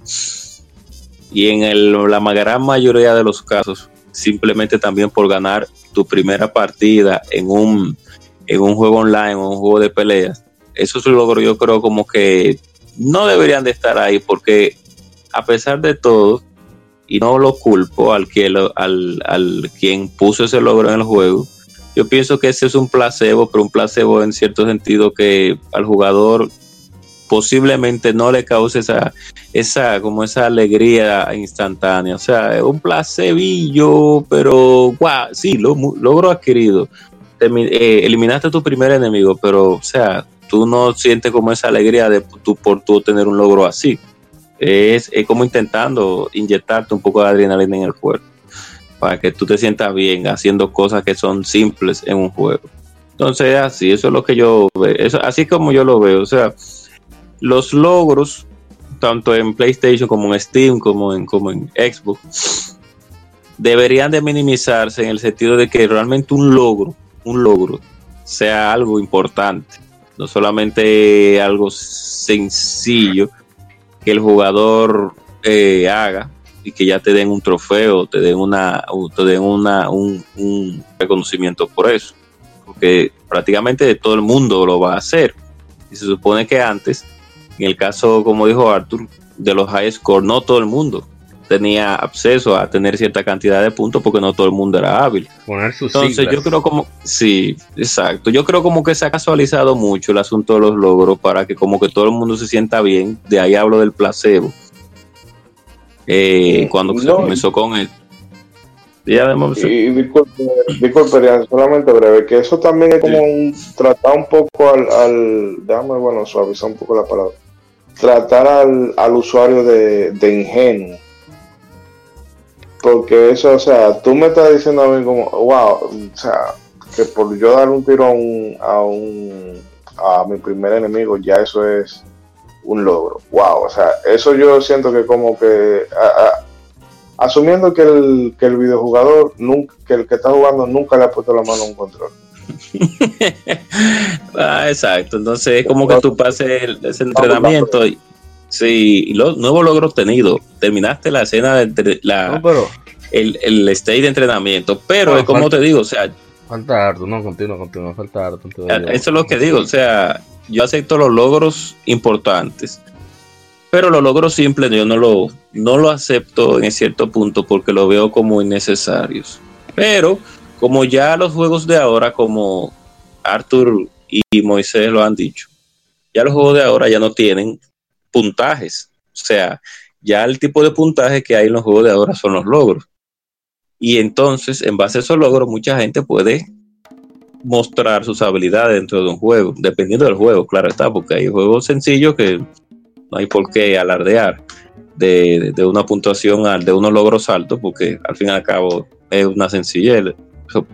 Pero los juegos que se ameriten logros, un ejemplo como juegos que realmente ameriten un reto, pues ahí sí yo aplicaría el, el- el concepto de que sí me interesa ver que cierto tipo de personas alardeen sus trofeos, alardeen sus logros, porque si realmente cogieron su pela por terminar el juego.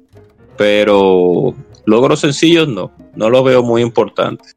Son logros por simplemente eh, pasar una escena X o terminar un punto de la historia, que yo no lo veo sin significado. Pero después de ahí, los altos puntajes y los time attack se han reemplazado por eso, por las tus trofeitos y tus logros eh, eh, tanto en Xbox como en PlayStation como en Steam. O sea que ahí sí yo le veo una importancia cuando es algo que realmente amerite. Que tú digas, wow, sí, lo hice. Entonces, y que también te den algo, como tú dijiste, Mauro, que te, en Xbox te dan puntos. Si tú lo puedes canjear, pues siempre es bueno que esos puntos Mm. estén ahí para tú canjearlo por cualquier cosa. PlayStation también se pueden cambiar por. Lo que pasa es que nada más en Estados Unidos. Se pueden cambiar por, por eh, eh, crédito de la, de la PlayStation Store. Exacto. Eso está bien, ahí sí. Eh, Pero no es que por tú abrir una puerta, Ah, habrás fal- querido, abriste la puerta. Falta usted antes de yo tirar mi, mi, mi- mi respuesta. ¿Mm? O- ¿sí, no? Sí, Bueno. Su opinión. Otra, otra, otra cosita con, con el tema de los logros es que hay algunos que son, eh, tienen, por ejemplo, lo- los logros online. Una vez que esos servidores se cerraron, adi- adiós. Adiós, No papá. hay forma, no hay forma de, Uf, de sacar esos logros. Entonces, hay que tener también eso en cuenta en el tema de la, de la longevidad a la hora de, de implementar los logros. Y así. Al final, Sí. eso es una de las pocas cositas que no, que, que no, te, no, no te quieren robar, creo yo, de la generación pasada. Sí, en verdad. sí. Fue- de las buenas, buenas grandes, grandes aportes de Microsoft al gaming. Sí, sí, para realmente. que, para que después no digan que no tienen nada. Diablo, Uh, Digo, ahora mismo no tienen Ay, nada, pero, Dios pero- Ay, Dios mío, pero. Ay, Dios ¿Cuál era el santo. Ay, Dios santo. Yo bueno, eh, ya, por ahí. bueno, yo iba a decir con respecto a, a lo de esos, trofe- el Goti, el Goti. esos trofeos sencillos, que los, y los juegos, Y los trofeos tienen una clasificación de rareza. Y los mismos logros también, o sea, no solamente el valor que tiene dentro del sistema, sino el porcentaje de personas que, que tienen ese dicho logro trofeo. Por ejemplo, en, en Yakuza 0, cuando... ¿Tú jugaste Yakuza 0 ya, Moisés? Bueno, eh, yo la tengo ahí, sí, pero no... No, voy a decirlo sin spoiler. Tú tienes una reunión de negocios. Eso es parte del principal de la historia, pero no voy a decir con quién y qué. Entonces, dependiendo de dónde tú te sientes y qué respuestas des, el, tu interlocutor interpreta que tú tienes conocimiento de la, la etiqueta japonesa de negocios, dónde tú te sientas, dónde debe sentarse, qué se debe servir, etc. Entonces, dependiendo de eso, es eh, eh, la, la, reacción de tu interlocutor y se sale un trofeo si, tu, si la reacción es buena. Decir, oh, oh, pues tú te la sabes. Y ese trofeo, que es de bronce, es mucho más raro que incluso el del terminar Yakuza 0, Yakuza 0 porque poca gente lo sacó. Entonces, ese tipo de, de trofeo, o sea, o simplemente, por ejemplo, en el caso de Batman Arkham, Arkham Knight, mucha gente compró el juego, pero poco la terminó. Entonces, cualquier trofeo que te den después de cierta etapa vale más porque poca gente que posee el juego lo sacó. Sí, claro. Entonces, en cierto sentido yo lo veo un poco justo y repito, yo no lo veo como no soy, no veo ni, ni lo veo como sistema de placebo ni como incentivo, yo lo veo simplemente como un registro. A menos que sea algo como Ratchet and Clank o Dragon's Dogma que me dejaron loco y me dio la gana de sacar el platino. Ahí sí ya es como una forma de demostrar, mira, ese juego me gustó tanto que yo decidí sacarle todo lo posible. No, en ese caso, no, en ese caso se, se acepta. Porque eso siempre ha, siempre ha estado. Tú, un juego que te gusta mucho tú que, y tú quieres terminarlo al 100%, pues tú le das para allá.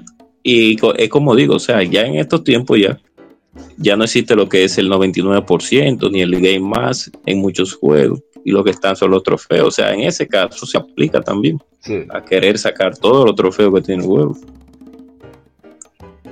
No, pero yo digo más ya no tanto por la, la, la, la naturaleza de.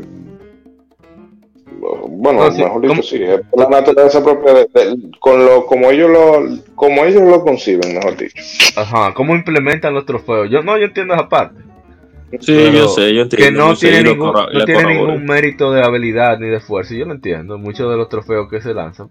No obstante, yo lo sigo viendo como un, un simple punto de referencia del progreso, porque hay muchas páginas que se especializan en, seguir tu, tus avances, tus logros, trofeos online, PSN profiles, uh, Xbox, Xbox achievements, etc. Y, o sea, te entiendo, tienes razón, mm. pero también entiéndeme tu amiga. no, no, yo lo digo porque también hay gente que eh, muchas veces si X juego no tiene platino, ah, ya eso lo, ve como una tragedia. Sí, ah, sí, sí. Vimos un, caso, vimos un caso cercano. Ellos necesitan esa dosis de, de, wow, toma, mira, te estoy gratificando virtualmente con algo. Porque esa es la, la es porque realmente yo juego, yo, hay gente que me pregunta, ¿y tú tener tal cosa? yo no, yo le voy dando para adelante el juego, si me van saliendo los trofeos en, la medida que yo voy jugando, que me salgan, pero no es que yo voy a a, a buscarlos. Salvo excepciones, salvo excepciones, no es que yo me voy a poner de manera dedicada a eso, porque en sí también eso tú lo pudieras ver como una forma de, de incentivar al, al jugador a que consiga determinadas cosas también. Sí, sí. Esa, es donde voy. Ya, eso queda a discreción de, de, cada cual realmente. Así es donde voy, es el factor reto de, de platinar o de conseguir cierto trofeo, es lo que te impulsa. Pero cuando el trofeo es por algo simple, o sea, ahí es donde yo no le veo la lógica. Pero bueno, ya. Me pasó con Ninja Gaiden 3 Razor's Edge que hay unos unas que implementaron en esa versión hay unos retos extra para uno desbloquear cosas en el juego. Muy, bueno, llegar al fin muy difícil. Entonces yo aprovechaba que me metía en la mano siempre en esos puntos. Y yo dije, bueno, déjame aprovechar y aprender a usar las demás armas. Y eran tantos enemigos porque tenía que repetir. Pues, yo lo admito, yo no soy tan diestro para juego de acción, pero a mí me encanta. Y al final, todos los trofeos de las armas que tú tienes que vencer, a veces también enemigos, yo los saqué todos. Intentando vencer el reto. Aprendiendo a usar las armas, sacaba los trofeos. Ay, ay. Y o sea, también incentivan o sea, para los Trophy Hunters o las personas que desean demostrar. Yo lo veo como una forma para demostrar a veces. De que mira, ese juego, me, como dije ahorita, me gustó tanto que saqué 100%. De uno hacer algo diferente, como tú habías mencionado. Eh, como en el caso de esas armas. Yo, por ejemplo, yo no soy muy fan de los Nunchaku. Mucha gente le encanta. En Gaiden en cualquier juego. No soy fan de los Nunchaku. Pero, por el trofeo, yo le doy chance. Oh, ah, mira, está bien esa arma, ¿no? está interesante. En otro caso probablemente nunca lo hubiera utilizado. Me gusta más mi, mi, katana, mi, mi bo y, y o sea, el palo y ya.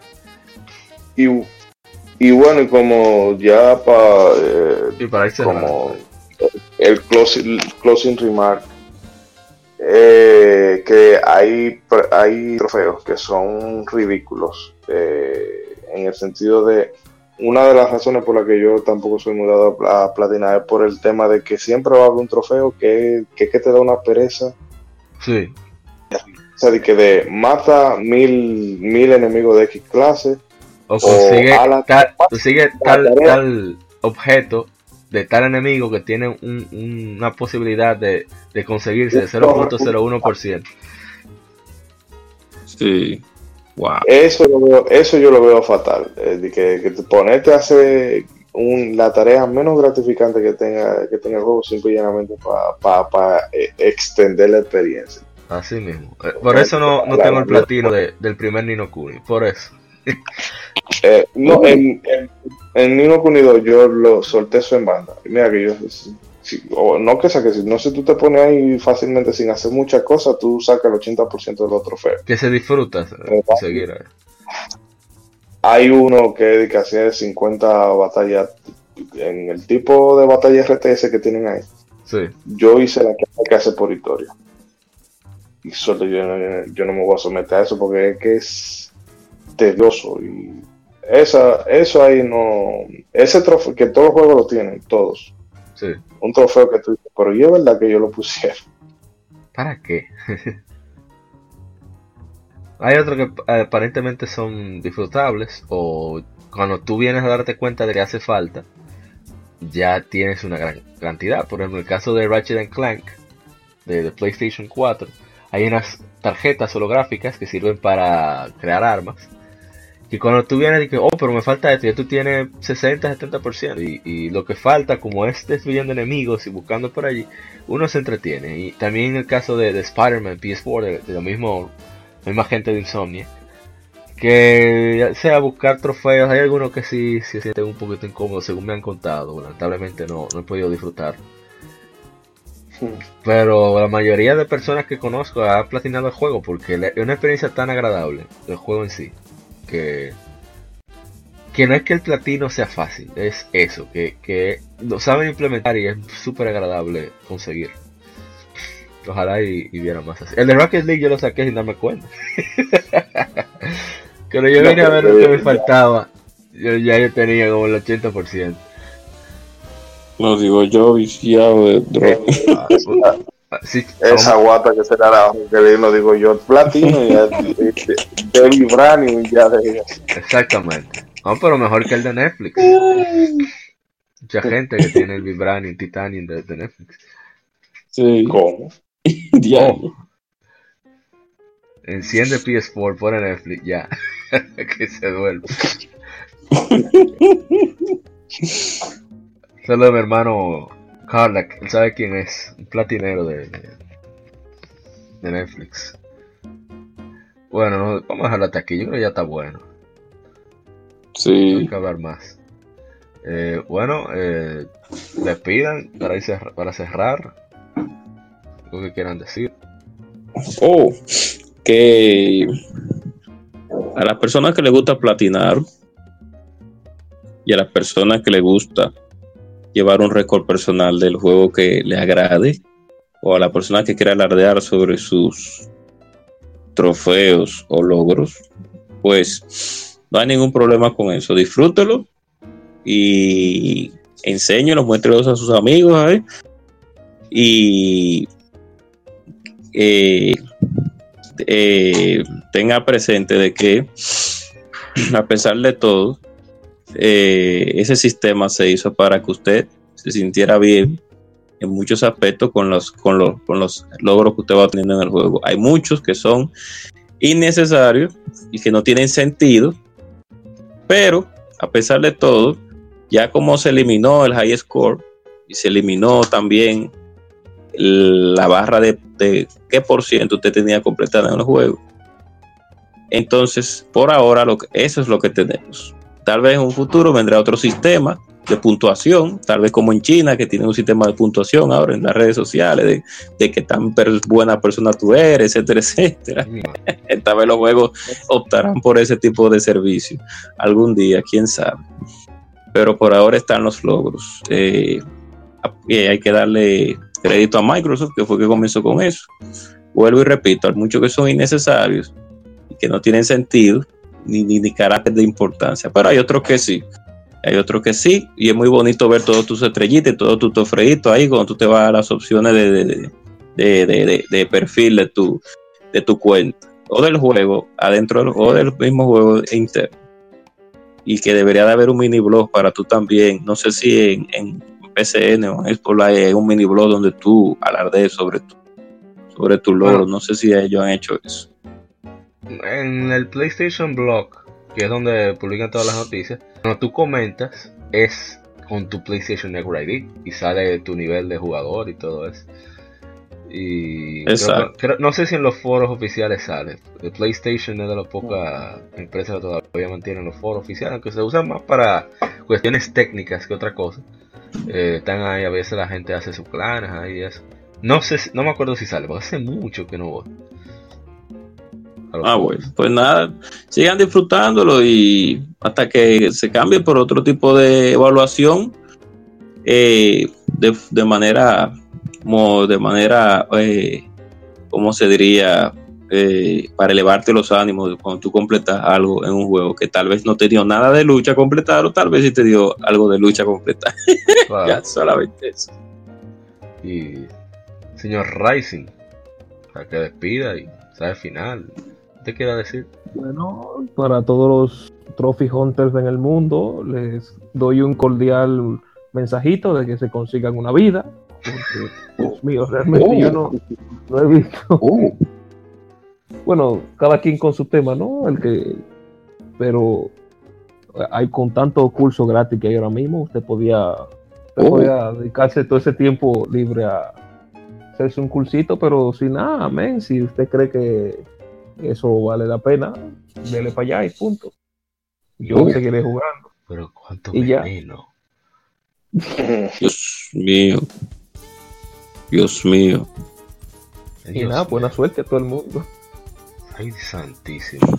Y Ishidori Doc, Doc Ishidori-san. Sí, ya Doc es su apellido, Veneno.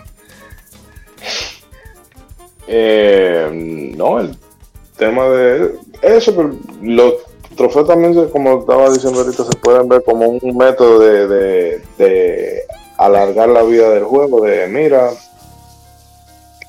si te dedica, si te gustó, bueno, pues trata de conseguir todas estas cosas aunque a veces platinar un juego no es sinónimo de, ver todo lo que tiene, porque hay juegos que son inabarcables, que luego tú te das cuenta que tienen algún easter egg por ahí o alguna cosa eh, secreta, que a veces no es, no es solamente buscar, buscar el platino, que eso también esa forma puede distraer a uno de, de, disfrutar el juego como, como, como quizá el programador quería que, se disfrutara en un principio.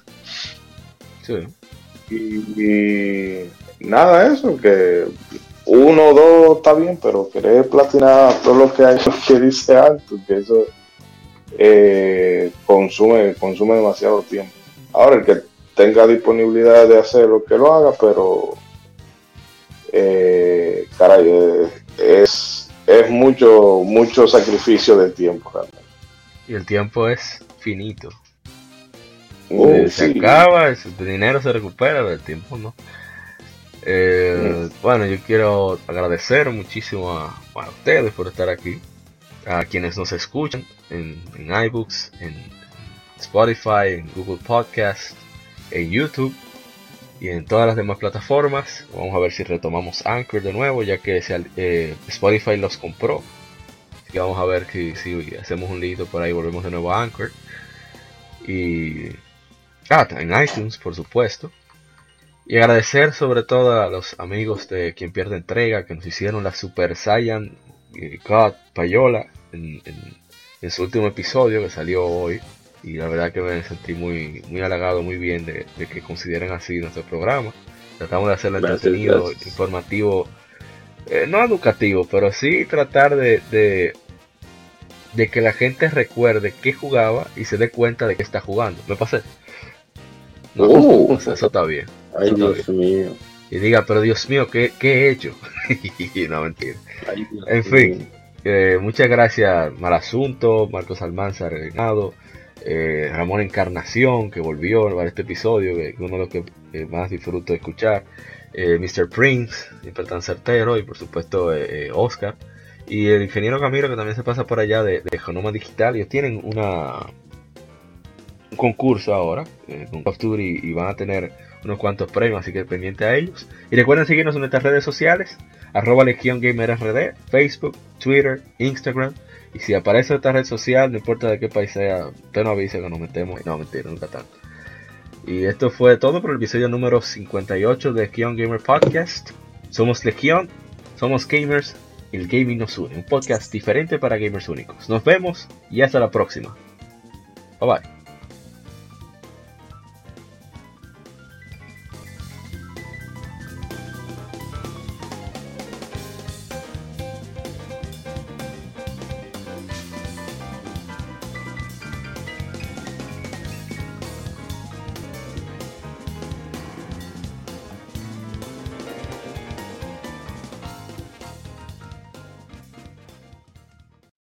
Somos Legión, somos gamers.